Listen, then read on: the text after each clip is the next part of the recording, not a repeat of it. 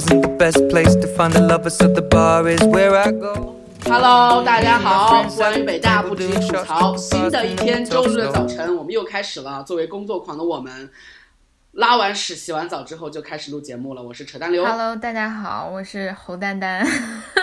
他他们现在他们现在持续评价我长得越来越像宋丹丹，所以以后我的艺名就叫侯丹丹。嗯，侯丹丹，侯丹丹同学你好你好。们好，你们好，碧池，好请的，快出场。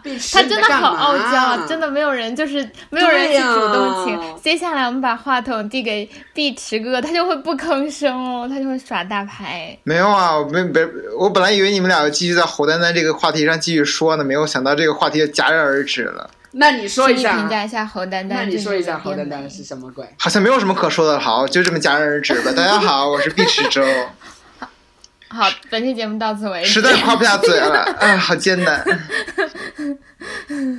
对，现在我们最近的近况是在干嘛呢？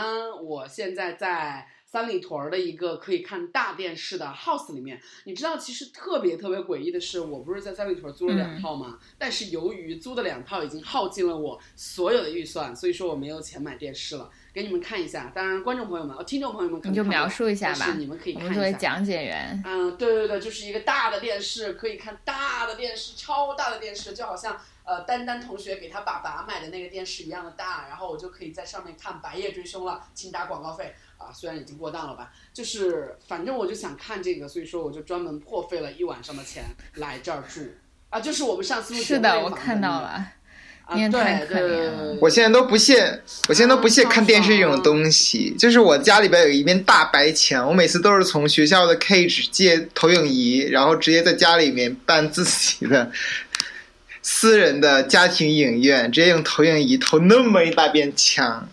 你他妈还要，你他妈还可以借，你们学校怎么这么牛逼呢？因为学校有人做那种 installation，他们需要投影仪啊，所以学校的设备库里边就有这种投影仪这种设备，而且投影仪都还挺好的。就当时我还挺没有，就是就就就是，比如说只我基本只有周末有时间嘛，所以就每周末，然后就就恬不知耻的说，我可以只接一个投影仪嘛，然后就就每周末就是我是可以只接一个投影仪嘛之类的。天哪！没有，最最最开始我还觉得不好意思，我说这投影仪会不会有有点太那个明目张胆了，所以我就觉得，就是就是直接就他妈对周末用的，所以所以最开始我还还假模似的，就是借一台投影仪，还借一台相机，借一台三脚架之类的，以隐藏自己的 真正的目的。后来就是随便了，反正我都要毕业了，无所谓了，就直接一个投影仪好了。所以你之前是费很多劲儿、很大力气把那些东西也搬走，但是就完全就用不到，然后就但原封不动给它还回去而已。好吧，你好吧，嗯，对，然后我们今天的话题是因为我最近其实面临一些重大的选择，呃，是职业上的重大的选择，所以说，呃，我在做出决定之前，其实纠结犹豫了很久，因为家庭的原因，所以说我觉得我这个纠结和疑虑，呃，它的持续时间和变动频率又很久，所以说我想经过有很久嘛。真的对于我而言，真的是改一天收到扯淡留的一条短信啊，我又怎么怎么怎么怎么了？然后过一天，我想好吧，那你就纠结一会儿。就过一天之后，又过了一个新的梗，好，你继续。对啊，就是，哎，我真的觉得我特别善变，我也不知道为什么，就是，哎，你懂，就是如果说，我就希望把自己作为一个教训分享给大家。我觉得人类是不应该这么善变的，做做选择应该是有一个科学的程序的。我知道这个科学的程序。你刚刚说的那一段话，正好完完美的阐释了每个，尤其是我们三个有多么严重的 self hatred，就我们都特别憎恶自己。但从我就作为一个外人的角度上来看的话，你就是一个特别典型的，就是穿上了红舞鞋永远脱不掉。就是你一方面在告诉别人你完全，呃，不是，就是作为一个例子，然后别人不应该这样，但其实你自己也做不到这样。然后任何一个像你这样穿上红舞鞋的人也完全做不到这样。他去哪儿了？好了，Hello，我刚刚去拿了一下桃园眷村的外卖，此处是桃桃园园卷说好难！吃啊！哦天呐！对，我觉得唐人卷真的很难吃，但是我觉得它是一个 safe choice 啊，for breakfast。就真的是，我觉得没啥可吃的。没有我现在觉得我就觉得作为桃园眷村就已经退化到一不二。桃园眷村就特别符合我之前在那个新奥尔良的时候，然后吃一个网红店的时候，然后引引发的一个对于如今的饮食行业的一个感慨。没有，就是我觉得饮食行业的所，大家最近都觉得影视行业发展啊，怎么怎么样的，但实际上发展的只是这个商业模式而已，就根本就就就就是吃的还是那些吃的，有可能更难吃而已。应该是新瓶装臭酒。对啊，就糖卷子，糖卷子就是啊，就是面，就是指油条、什么炸炸刺饭团之类的这些东西，然后放在了一个三里屯这样的一个地理位置，然后把这个呃装修怎么怎么样，然后又套上一个所谓怀旧 nostalgia 这样的一个呃情感的语境，然后就就卖的很贵很贵。OK，我来解释一下，因为我觉得听众会特别困惑，因为我们本来已经开始要说扯淡鸟的专栏了，结果他一个电话打进来，这个节目就中断了。然后我想圆他的梗，于是说了很多莫名其妙的话，结果扯淡鸟回来之后就直接说讨厌这样的跑去。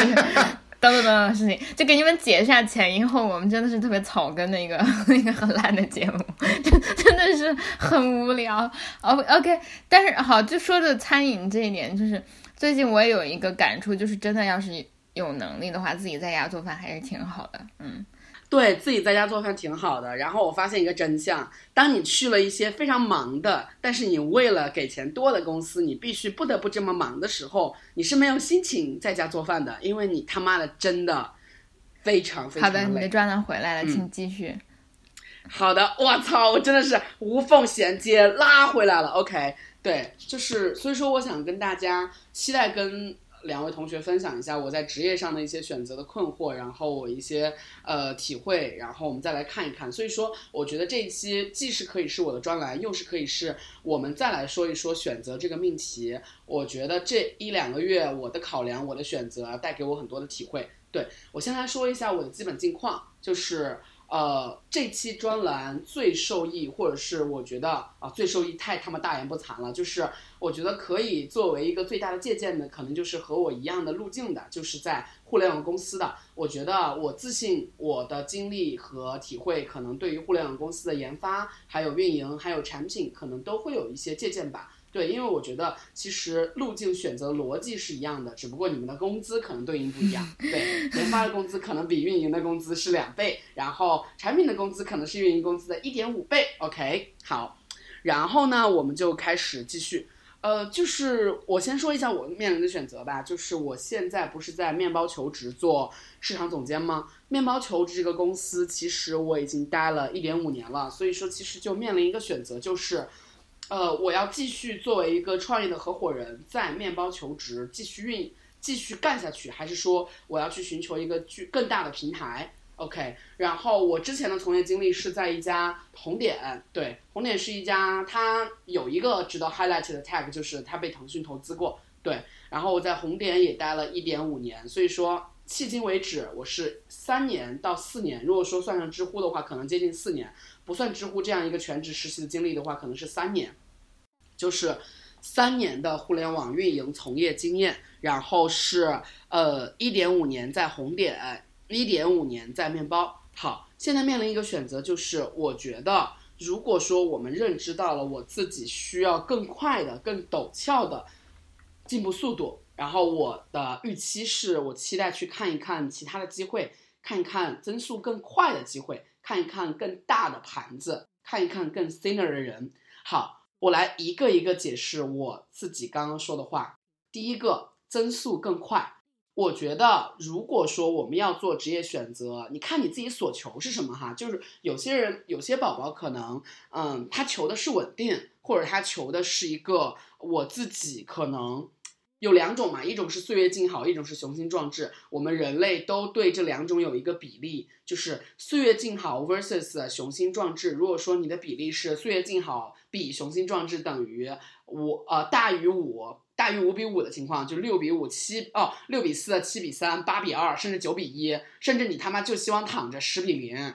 那这种情况的话，你可能会选择一种审慎的考量，去一些稳定的公司。但我想说的是，这个有一个非常非常矛盾的点是在于，其实世界上没有审慎，没有特别特别稳定、安全的长久工作，就。特别特别 tricky 的一句话叫做“唯一不变的就他妈是变化”，所以说我们就算去体制内，只不过稳定的生命周期可能会长一些。所以说看你所求什么。如果说求的是岁月静好，那你可能看重稳定性会比较多。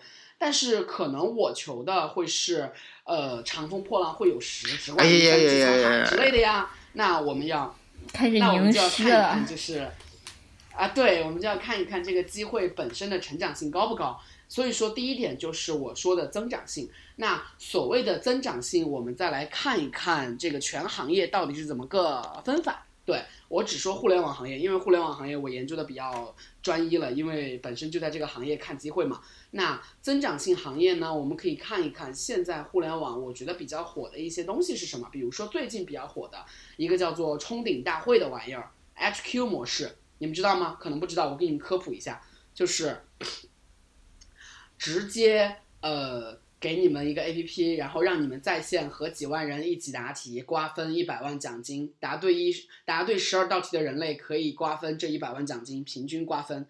好，这个模式为什么会火？因为人们会被钱驱动，然后钱的驱动会让人们汇聚在这样一个二十分钟这样一个十二道题，然后一个主持人，对，相当于在线版的一站到底，只不过是全民一站到底，懂我的意思吗？他们的动机是为了钱，因为钱有了用户的时长，有了高度聚精会神的用户的专注力，所以说这个商业模式就在于它可以去有品牌厂商去打品牌广告，但是我觉得持续性持续性有问题，因为。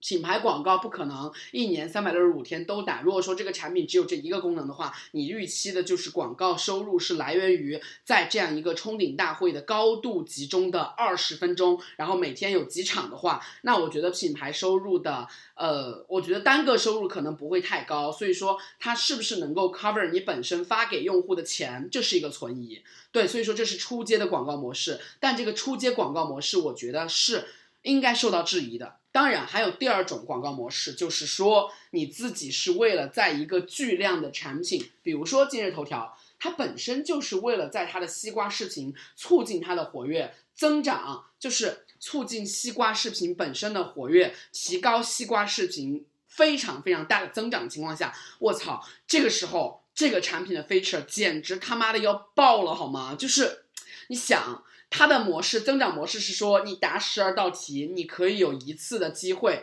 去呃复活。这复活的机会，你需要邀请另外一个人使用你的邀请码下载这个 APP。天呐，朋友们，这个是一个增长模型，这个增长模型可以让西瓜视频的增长瞬间陡跳个两倍和三倍。所以说得出结论，冲顶大会这个本身就是一个大公司的。大公司的这样一个增长模型驱动的，所以说我想说的是什么？就是当你要看增长性的时候，你要看一个长期的和短期的增长。如果说是冲顶大会呢，我觉得是一个现象级别的短期的 feature 的增长。那我觉得我更要看的是一个行业内的长期增长。那我们怎么看行业？比如说，我们之前看过。我谈过 BAT，我从 BAT 谈的那些领域，其实真的都非常非常的呃粗浅，所以说我再来谈一谈，从增长这个角度来谈一谈 BAT 或者是京东，还有就是本身的那个头条，还有本身的滴滴，还有美团 BAT TMD 他们在做什么事情？对，这个就可以直接跟你们这样说一下了。OK，那我们先来说 BAT 中我最看好的就是腾讯和阿里。腾讯和阿里其实是最最最最牛逼的，嗯，最最最最牛逼的两家互联网，甚至是中国，甚至是全球的公司。那腾讯和阿里其实他们的关键词不一样。我先来说腾讯，腾讯的关键词，它的王牌产品是微信，然后它的商业价值关键词是广告和游戏。当然，之前 QQ 创造的增值服务，比如说我们小时候玩的 QQ 宠物啊，各种钻呀，现在这个增值服务仍然可以算作是一个非常大的营收。所以说，它的三块支柱型营收是广告、游戏和增值服务。那人们说广告怎么变现？现代互联网行业的广告是最最直接、最最高效的创收服务。怎么变现？腾讯的变现是效果广告以及展示广告。他妈的，它有用户流量，它有用户时长，就可以让广告主 buy in，懂吗？所以说，腾讯这边三个主题对应的。如果说你要做广告，那广告需要的是什么？需要的是用户时长和流量。所以说，它需要去发现各种各样新的产品，去占据用户的流量。当然，微信在今天是一个巨大的流量黑洞，它可以侵蚀用户的一切时间。所以说，所谓的腾讯拿到了微信，就拿到了移动互联网通往下一站的站票，就是因为此。好，所以说。腾讯是这样一个逻辑，所以说游戏就是因为它有无数多的游戏工作室，它的王者荣耀之前就是我的 QQ 三国的开发团队，开发团队开发了王者荣耀，就他妈可以发一百个月的年终奖。所以说你要去这个呢，你要衡量自己的核心技能点和它的三个业务支柱的联系。是不是匹配的？那我觉得，如果说我去腾讯的话，其实我现在就蛮尴尬的，因为就算我要去他的什么 QQ 音乐的播客部门呐，还有什么企鹅 FM 呀，都他妈是他的防守型产品，都是为了防守喜马拉雅和荔枝 FM，还有其他的像呃音频的这种领域，在用户时长上的进攻和占据。我觉得这种防守型产品其实本身的增长路线，我觉得不是特别陡峭。对，所以说这是我的考量。那。阿里，阿里是我觉得我最可能也最期待去的，只不过他在杭州了。当然这不是核心原因，我再来分析一下阿里的业务逻辑，就是。当然有一个呃，避免遭雷劈、避免被喷的一个提前的说法，就是我觉得我这个也是道听途说，我这个也是搬运前辈们的给我的启迪，然后再用我的嘴巴说出来。因为我觉得我现在目前还没有太大的功力去理解他们，因为毕竟从业经验在那儿摆着，所以说我可能也是道听途说去搬运，大家且听着就可以了。如果说大家有新的见解，不妨和我来撕一撕，也随便喷，好吧？OK。阿里的核心其实大家都在做商业嘛，那阿里的核心可能更偏落地一点的商业，它是以什么为起家的？它是以淘宝起家的。淘宝创造了一个商业的生态，就是线上卖东西，所谓的万能的淘宝，它创造的是一个什么生态？我不知道大家知不知道，就是这些商业的分类。我刚刚说的腾讯其实属于一个线上互联网的这样一个商业的分类。那其实它不太擅长做线下，甚至不太擅长做电商。好，那阿里最擅长的就他妈是做电商。电商这个词就他妈是阿里本人，好吗？所以说。阿里的电商淘宝起家之后，它孵化出来一个，或者它衍生出来了蚂蚁金服这个东西。蚂蚁金服的核心产品是支付宝。为什么它会有支付宝？因为人们要在淘宝买东西，淘宝买东西，买家和卖家需要一个信任机制，第三方监控。第三方监控就他妈天然应该是淘宝网。所以说。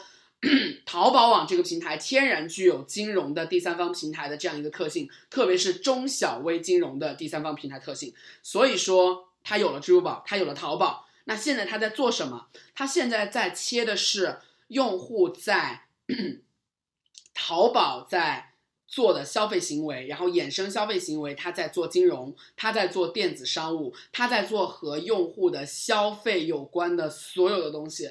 当然，这个就会正面面临一个对手，叫做美团。待会儿再说美团，我先说阿里。你要去阿里，你就要考量你自己作为一个工程师，你以后如果说不想作为工程师的话，你想要选择哪一条路径去创业，或者是去管业务、去理解业务？因为我们知道，其实工程师的上限很低的，工程师的上限很低的。因为如果说你一直做工程师的话，其实你做到技术专家几率超小。所以说，你如果说呃。技术专家无望，你就他妈要管业务，以及技术专家本身就要管业务哦。所以说，你对业务的理解其实对工程师非常重要。当然，产品经理和运营经理就他妈毋庸置疑了，你对业务的理解本身就是你自己吃饭的家伙。所以说，你自己对于业务的理解能力非常重要。那你要去阿里，你要判断的是阿里这几条业务线，你自己清楚吗？你自己真的知道你在业务线上的一个核心的长期的发展，这条业务线对阿里本身的这样一个大公司的意义在于何处吗？不好意思，我现在都还不清楚。但是我觉得，如果说你要去阿里的话，就算你是 P 六，就算你他妈是 P 五，你也要清楚，好吧？嗯。呃，然后我现在想来说一下我自己为什么不去阿里的原因。就是因为我自己现在还不够格去阿里。就虽然我去阿里肯定可以找到一些机会和坑，但是这个机会和坑可能都非常非常的不是我的 style，以及它的职级都不高。职级不高意味着你的晋升其实不够快，你没有跑赢同龄人，然后你本身得到的薪酬也就那样了。因为 BAT 这种级别的传统的大公司，不好意思，他们已经是传统的互联网大公司了，他们 buy in 更多的是你的资历和资历下面的经验。所以说，如果说你想去这样的公司的话，你最好把自己打磨的更深一点，更长一点。当然，作为一个互联网创业公司起家的男人，我就觉得我自己这个打磨是欠操的。对，然后。所以说，如果说你去 BAT 的话，我觉得整体来说，特别是去阿里，我还严重的不够格。如果说我的目标是阿里的 P7 的话，我现在远远没有到阿里 P7 要求的年限、经验、方法论积累以及能力，还有认知的深度。所以说，劝告大家不要以为阿里啊、百度啊、腾讯那些人都他妈是，大家都会说一句，哎呀，大公司都他妈是螺丝钉，你他妈才是螺丝钉，在大公司做螺丝钉的人都他妈岁月静好的人好吗？就是大公司。他自己操盘的，他自己做的业务本身的体量，他需要的能力都非常非常强。对，OK，那我说完了，呃，百度，呃，说完了腾讯和阿里，呃，我现在紧接着说美团。为什么他阿里会遇到美团？因为其实阿里和美团他们都需要在线下切入商家，千万千百万个商家，所有的商家都需要有一个线上化的入口。我其实老实说，我现在不太懂新零售，但是我觉得，嗯，我觉得新零售可能真的是一个像马云说的这样风口。简而言之，就是它需要去和线上结合。那和线上的谁结合？美团是做，呃，提高线上商家的效率起家的，所以说你和它结合是 OK 的，以及是和他的业务是顺承的。但是阿里也他妈在做线下，以及他们本身就把线下作为一个风口，马云提出的新零售，所以说其实美团和阿里是必然会干仗的，对，所以说这是一个 key point。然后呢，我想说的是什么？就是当你自己在呃 看美团的机会的时候。美团的机会和头条的机会和滴滴的机会，这是一个小巨头的机会。那小巨头可能他们更 buying 的是你的潜力，然后他们需要你更耐操一些，因为加班更多，task 更重，KPI 更重。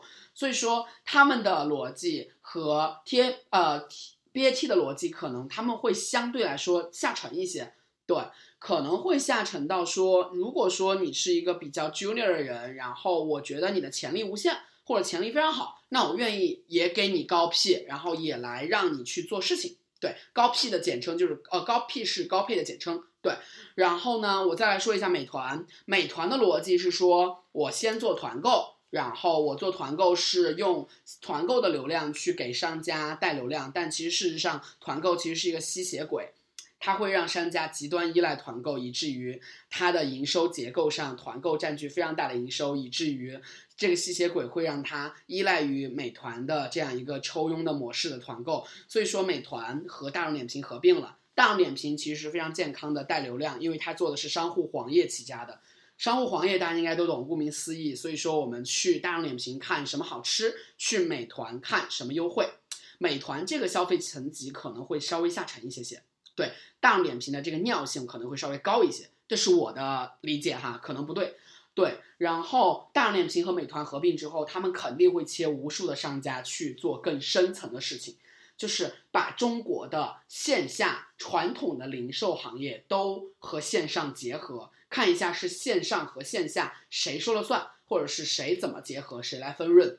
就是这是一个增量啦，我觉得就线下的这样一个商业，让它变得优化，创造更多的消费的场景，然后创造更多的商业价值，这个非常的虚，我也没有研究清楚，但这个绝对是未来的一个增量，是一个长期的增量。OK，然后我再来说一下百度，百度是 BAT 中最窝囊的公司，这个是毋庸置疑的，因为它失去了移动互联网的传票。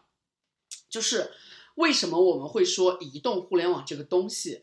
就是移动互联网的传票是意味着人们的流量和注意力哦。我现在不能再说流量了，因为流量其实我们传统的流量是说，呃，用户在手机移动端，对吧？或者在 PC 端。但现在来说，在未来可能一切都意味着流量。比如说我们在机场，我们在线下，我们在线下商超看到什么东西，我们的口碑传播，其实都意味着流量。流量思维可能会限制我们本身对流量的思考。所以说，我们可以把这个流量，我们指代的是所有的流量，而不是简简单单的线上的这批流量。如果说以后我们要说流量的话，那我说的百度原先的流量其实是狭义上的流量。对不起，不好意思，我觉得这个可能有点绕，大家可以反复听一下。但我觉得我是说清楚了的。OK，线上的这些流量，其实百度是挟持了 PC 的搜索的。一切的知识、信息、内容、商户，所有的网站的入口，全他妈要依靠百度，就是百度一下你就知道啊。所以说，现在人们还是要用百度。当然，现在人们用百度，其实我觉得它已经被移动互联网的 APP 切割的，只剩下百度一下你就知道了。以前的人们是 everything 都他妈要用百度，现在是很多很多 APP 已经占据了用户的心智。A P P 的搜索框以及 A P P 的本身就已经是他们的到达的入口了，就已经能够让用户得到他们想要的信息了。所以说，百度被移动互联网挤下去的原因就在于，很多人不再用搜索框了，很多人他用的他妈的就是 A P P 本身呐。美团老子可以外卖，大众点评老子可以搜餐饮，滴滴老子可以打车，知乎老子可以看很多很多的东西，就是。移动互联网本身 A P P 在蚕食这批流量，最重要的是微信让人们不再用 P C 了，微信让我们的爸爸妈妈们跳过了 P C 互联网，直接进入到移动互联网。百度没有抓住这个门票，就丧失了这么多用户的时间。对，这是百度现在正在懊悔不恼的事情，也是百度，呃，我觉得它需要花费超大的力量才可以不那么一蹶不振的事情。OK。所以说，如果说去百度的话，我建议大家是审慎的。以及百度出了一个非常大的三观问题，就是它的医疗，它的医疗必须要在它的广告收入中占据相当大的比例。这个现象必须要去除掉之后，它才可以说老子他妈的 cut down 这个医疗这个事情，就是啊，这样人们要吃饭嘛，对吧？就医疗，当你的医疗和教育还有留学都创收、创收、创收到了你相当大比例的时候，你要自断双臂几乎是不可能的，对。所以说，百度是我觉得我不建议大家去的地方，嗯，然后我们再来看一看，我刚说了 BAT，然后说了美团，然后我们再说一下头条和滴滴。头条的逻辑是说，我自己因为我的内容分发，所谓内容分发是什么？比如说我的爸爸他要看民生新闻，那我上头条，其实我可以通过我的点击和人机互动，我可以看到越来越多我喜欢的民生新闻。我他妈觉得这个 A P P 太爱我了，为什么全他妈是我感兴趣的？我点我点我点点点。好，意味着一个单个用户的使用时长，因为内容分发的准确效率和费的流这样一个产品模式，它的信息分发的效率和准确度都提高了，导致了日使用时长的提高，导致了用户粘性的提高，导致了。广告收入的提高，单个用户的广告收入的提高，导致了我可以买流量，让这个流量的使用效率和用户的价值提高。用户的价值提高，导致了我的广告收入进一步提高。广告收入的进一步提高，导致了今日头条本身它可以进入一个买流量、消耗流量、买流量、创造流量、消耗流量、创造收入这样一个良性循环，导致今日头条成为一个。广告主广告主最爱的一个投放平台，导致今日头条本身它有巨额的现金储备，可以买人才，可以高配去 hire 人才，可以去非常奢侈的去 afford people，你懂？所以说这是今日头条非常非常让外界艳羡的一个商业模式。它是它的愿景，它的愿景就是全球最大的广告分发平台，超级牛逼。这个模式真他妈的超级牛逼，简直是生前利器。对它基于这个模式，它可以去突破的点就在于，它像一个 VC，它的基金就是源源不断的广告收入，它可以投所有的行业的所有的行业中的外部的 team 来做项目，或者是买项目，或者说它可以去孵化自己内部的 team 来做成一些事情，然后它也有资源。所以说从公司来说，今日头条这个真的是拿到了一手好牌。操，去今日头条呢？我觉得我不建议运营去，但我建议产品，呃，其实产品也不太建议去了，我非常建议工程师们去，因为今日头条简直是研发工程师的天堂。因为张一鸣就是研发工程师出身，以及他们对工程师的这样一个文化真的是极端推崇。OK，所以说我不建议运营去的原因是在于，目前来说，如果说你功力不够，你要去做运营的话，你只能做 detail 的运营，而今日头条 detail 的运营就他妈是审核岗。所以说我超级不建议运营去今日头条，产品经理不建议，稍微不建议去的原因是在于，我觉得今日头条的产品本身已经没有什么产品经理可以发挥的空间了，你去做的仍然是一个螺丝钉。当然，如果说是孵化的产品的话，那我觉得你就要做好从零到一、筚路蓝缕的准备。呃，这个对于运营来说，这是一个如果说你积淀不够，呃，我觉得是一个非常非常不好的起点。但如果说作为产品经理，你没有经历过这样一个从零到一，啊，我不太懂你要不要去。真的，说实话，我真的不太懂你要不要去。我的观点是审慎，对，OK。所以说这是头条，然后滴滴的逻辑，哎，滴滴的逻辑就他妈太简单了。滴滴的逻辑就说，你如果说要来做滴滴，那你要做两端事情，一段是出行的。供应方一端是出行的需求方，出行的需求方就是我们这些要打车的穷逼；出行的供应方就是所有业务线的供应商们，专车、专车司机、快车、快车车主、顺风车车主、顺风车业务线。然后基本上就这些。然后呢，我们就绕着这几条业务线，然后来做事情啦，然后让它跑起来，然后让它的市场占有率更高啦，然后我们抽车主的佣金啦。这是滴滴目前的主要的生钱利器。所以说，滴滴未来的价值在于哪？滴滴的价值在于，它把握了出行市场本身之后，它可以去接出行和它相关的、有关的车领域的一切事情。比如说什么？比如说车厂。天哪，这是一个多么有想象空间的事情！无人驾驶就他妈这样顺滑的过渡到了滴滴。想象一下，如果说滴滴现在是有手持一百亿美金，无人驾驶已经成为一个成熟的技术，它就可以直接买无人驾驶的车，然后无限量的提高供给，无限量的。听自己的招配来去提高出行的效率，满足消费者的需求。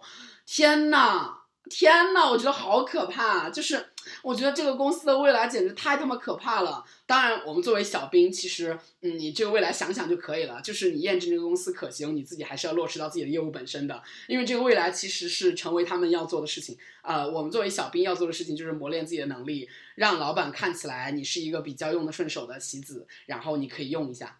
对，这就是一个棋子，因为老板的段位真的比你高很多，他们看到的信息也比你高很多。我觉得，对，这是一个必然要经历的路。对，好，然后我觉得滴滴和头条还有美团，我觉得都还挺值得去的，因为增长都超鸡巴快。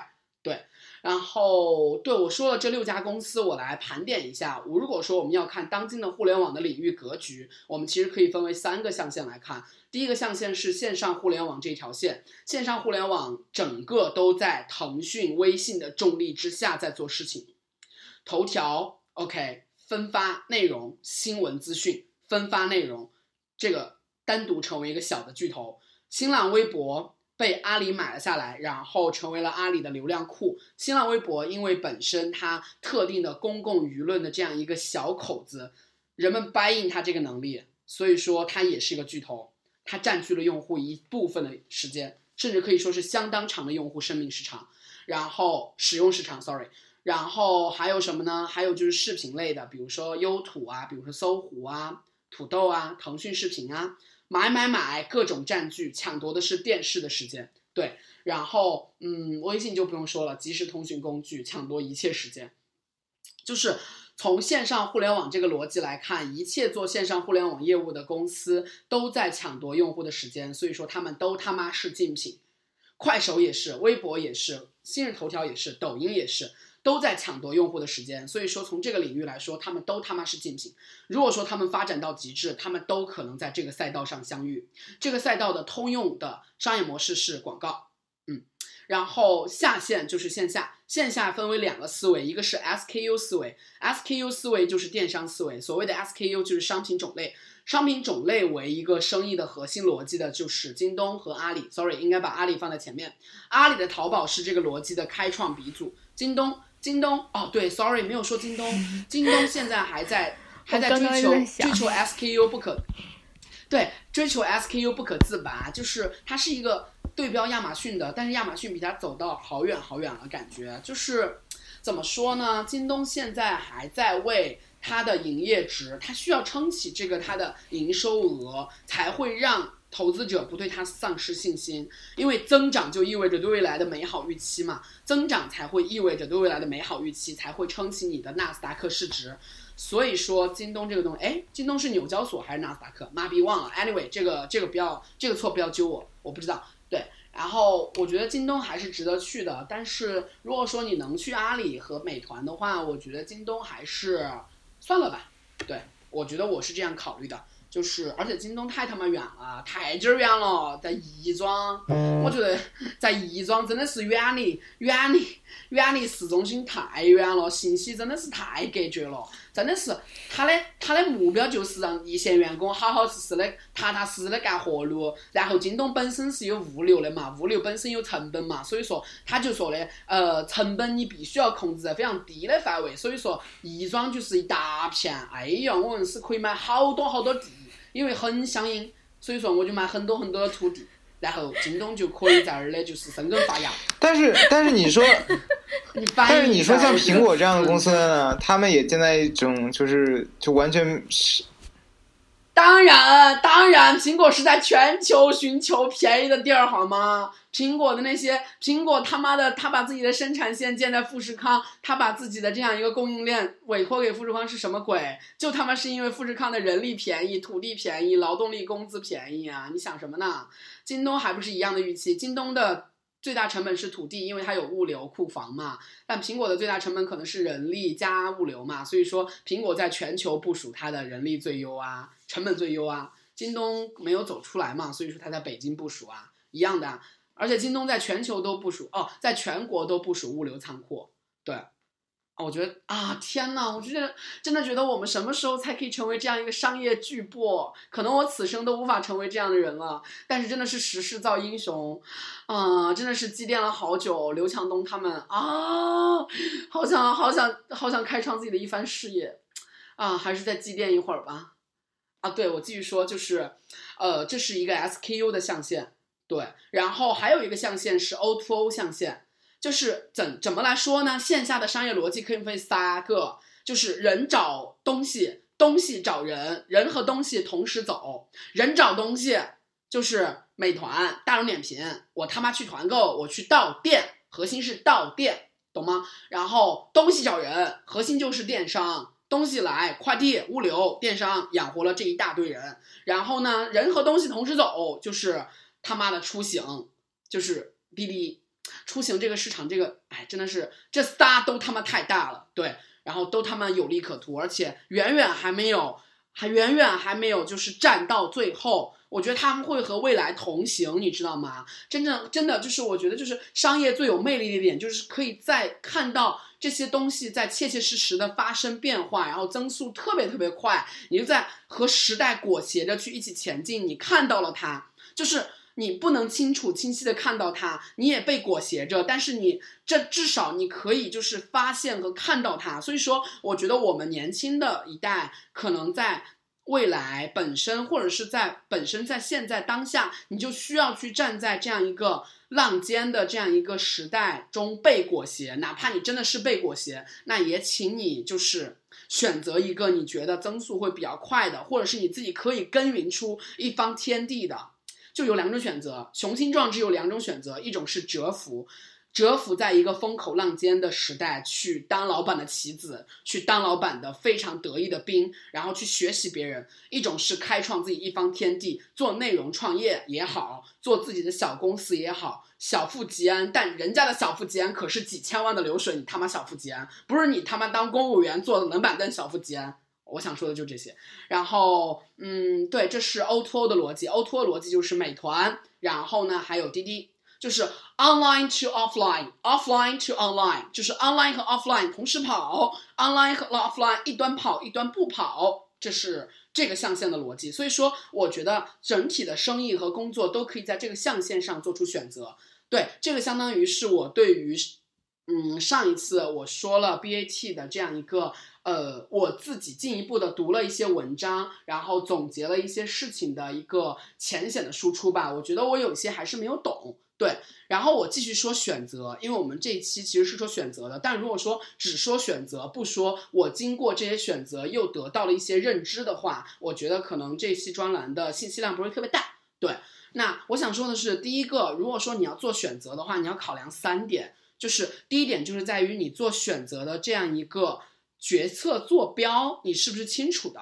就什么叫决策坐标？当我们从就业这个维度来看，我们的决策坐标可能考量这几个因子：第一个是团队的方向，第二个是团队本身，特别是老板；第三个是本身的薪酬；第四个是你未来想做的事业和这个方向的一个关系。这四个象限中最重要的坐标就是在最后一个，就是你未来做这个事业，你未来做的事业如何和这三个因子合理的去 match？OK，怎么 match？你未来想做这个事业本身，你现在最需要得到的能力，最需要得到的认知，最需要在哪个领域去生根？OK，这个你是需要去 match 到这三个点中的方向、团队。团队包括老板，然后薪酬是一个辅助项，薪酬的辅助项应该是一个底线，什么意思？就是当你自己达到一个底线的时候，你就不要再去客观的追求，不要再去客观的追求五千块钱甚至一万块钱以内的了。当然，一万块钱以内可能不太可能哈。就是首先，大的薪酬差距其实是不会存在的。当你自己作为一个候选人，你本身的市场公允价格就是你的底线。所以说你的底线应该他妈的抬高，你的底线应该抬高，底线抬高之后，你他妈就不会有那样纠结了，你就应该知道自己应该努力争取这个底线之上的 offer，底线之上的 offer 差他妈个五千块钱，不要去管它，对，就是一年差个几万块钱，真的不是什么事儿，因为这个事儿呢，呃，就对于我这种负债的人都他妈不是什么事儿，对于你们来说就更不是什么事儿了，就是当你自己的钱已经到达一个 level 的时候，我觉得我的 level 就是税后两万的时候。那其实你不要去在乎这些钱了，因为这些钱你他妈买不了房子，你他妈就好好生活，好好月光就可以了。对，然后我觉得团队和方向是要考量的，这是我血的教训呀，朋友们。对，真的是价值价值一万块钱的血的教训。一万块钱是怎么定价的？我也不知道，可能是我自己觉得，如果说呃我要未来成为 CEO，然后我如果说出去讲课的定价吧。对，妈的，这什么鬼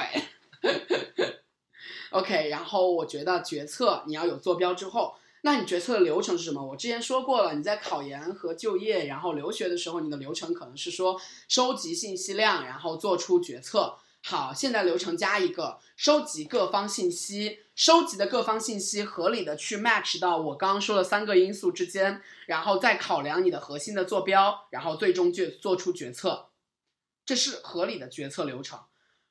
真的非常非常的合理，就这样。当然，我们时不时的会纠结一下，或者是 always 会纠结一下，这他妈都非常的正常。然后第三个就是，当你做出决策的时候，一定要审慎，但做出决策之后，一定要落子无悔。这个是写的教训。做出决策要审慎，就意味着你需要多看机会，你需要去预留时间去思考。去抉择，去聊天，落子无悔就意味着你之前的审慎需要让你自己有一个非常非常 solid 的理由，让你去说服。落子无悔的第三个表现就是，就算你发现自己的预期和这个有非常大的差异，那其实本身这就应该在你的预期之内，所以说你需要落子无悔。对，落子无悔也不是让你非常非常的坚定的说，老子就他妈必须要在这儿干几年。你可以限定一个生命周期，对吧？当你觉得完全妈的不对的时候，你能不能够再待一待，再看一看，看看三个月之后，看看半年之后，看看一年之后，因为哪儿都他妈是坑，哪儿都他妈有坑，你图的是什么？比如说，有些公司就他妈抠逼，有些公司就他妈包三餐，包三餐的公司你他妈不满意，那你他妈怎么办？怎么办？你他妈放不下这些吗？对吧？就是有一些时候，我觉得我抓重点的能力非常的薄弱，这是我的一个人生瓶颈。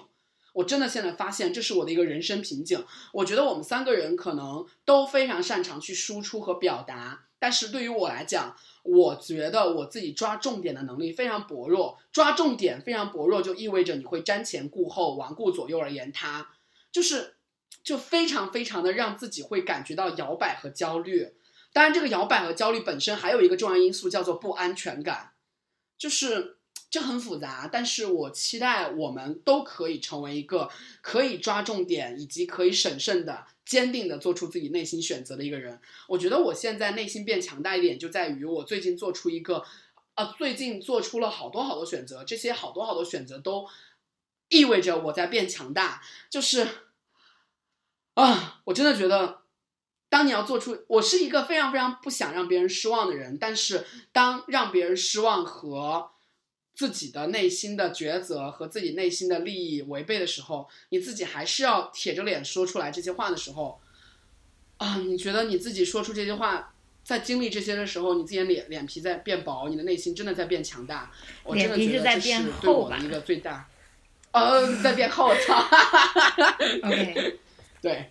然后，嗯，对，这是第二点，就是决策的流程。然后也说了第三点，就是一定一定一定要落子无悔。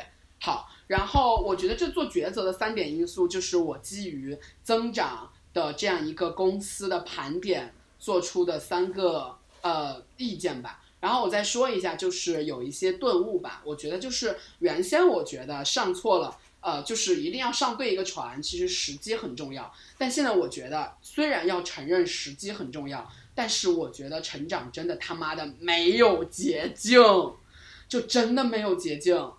就是大家不要再去信什么九五后，还有最近他妈的疯传的什么零零后 CEO，操他妈，就是。就真的没有捷径可走，我现在真的发现了没有捷径可走。你他妈不要意味着你九三年然后当了一个 CEO 怎么样？就是他真的需要时间和精力的，他真的需要你去和挫折去击打，真的需要你做过非常多的业务积累的认知深度的。如果说你真的非常非常非常非常想聪慧的话，那你也需要时间，非常非常刻苦，把一年当两年用，就需要付出一年当两年用的心力和劳动成本。就是，我现在发现这一点之后，我觉得我们应该呃可以去不用急了。我说的不用急是不用急着去功成名就，就是，就我觉得不用再去仰望那些人了，因为。就我觉得认知深度这个东西是需要积累的，成长真的是完全完全完全没有捷径可走的。就大家不要再侥幸的去羡慕那些人了，那些人可以厌恶厌恶着，但是他们自己的路径和我们的路径是没有可比性的。所以说，成长是没有捷径的。然后每个人其实都需要他妈的折服，这是我觉得我自己领悟到的第一点。然后第二点就是不要期待别人会带你啊，没有人会带你上路的，就是你。自己期待的应该是，虽然你要看团队，但是看团队是看团队的人段位高不高，认知深度高不高，然后你自己做的事情，自己做的事情，他们做的好不好，他们的增长快不快，他们自己跟你聊的合不合拍，你看的是这个，但是没有人会带你的，真的没有人会带你的，我从来都没有人被，我从来没有被带过，但是我觉得，我觉得你需要看到的是更牛逼人在做的事情和他们的思考，这些是可以给你启迪的。没有人可以告诉你怎么去做，你需要告诉别人怎么去做，别人才可以告诉你他对此的想法。你他妈如果说没有自己的认知和思考的话，就不要再期待别人给你什么东西了。真的，我觉得做事情超级他妈的痛苦就来源于此。我原先认为逃离了创业公司这个语境是可以逃离这个的，后来发现，操你妈，不是。就是哪儿他妈都需要你去做这个决定和考虑，就没有什么业务是好做的，好做的都他妈的没了。就是好做的业务，其实你就意味着哦，别人有一些存量，你他妈可以让你自己来做，凭什么让你来做啊？别人为什么不做呀？对不对？所以说，我就觉得没有什么好坑，好坑都是他妈自己创造来的。你要展示自己的力量，展示自己的作品，老板才会给你机会。对，这是一个非常非常重要的，嗯。嗯，好累啊！说了五十分钟，然后我基本上把我自己在这次抉择中，呃，想到了一些坑，然后想到了一些顿悟，然后业务上的理解都分享给大家吧。大家爱听不听吧？好吧，就这样。幺七七零幺二六六二四幺，幺七七零幺二六六二四幺。好，拜拜拜拜